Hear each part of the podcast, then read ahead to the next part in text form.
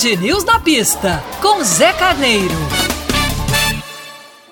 Olá, ouvintes. Este final de semana, o Grande Prêmio de Sochi, na Rússia, promete trazer novamente a disputa entre Hamilton e Verstappen para a liderança do campeonato da Fórmula 1 deste ano. Parece chato ficar o tempo todo falando de Verstappen e de Hamilton, mas se a gente parar para pensar, é uma ocasião especial sempre que possível no esporte de alta performance como a Fórmula 1 você encontrar a seguinte combinação: um heptacampeão mundial, sete vezes campeão mundial, que já tem todo o fleugma e toda a conquista da vida realizada, disputar com um jovem e veloz, é verdade, um pouco arredio, Max Verstappen, que luta para obter o seu primeiro título.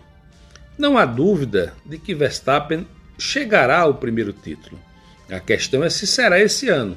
Como eu já disse em outras colunas, particularmente acredito que a gana que o Verstappen está para alcançar o título será maior do que a de Hamilton. Mas isso tudo são pequenas variáveis que a cada curva, a cada pole position, podem ser destruídas. O que esperar de Sochi realmente é a disputa acirrada entre os dois por uma melhor posição. O primeiro treino de hoje pela manhã mostrou que os tempos estarão muito próximos. Não é? Inclusive, é, o Bottas, que fez o melhor tempo do primeiro treino hoje de manhã, ficou apenas a 16 centésimos à frente do Hamilton. Então, meus amigos, o que esperar realmente é isso.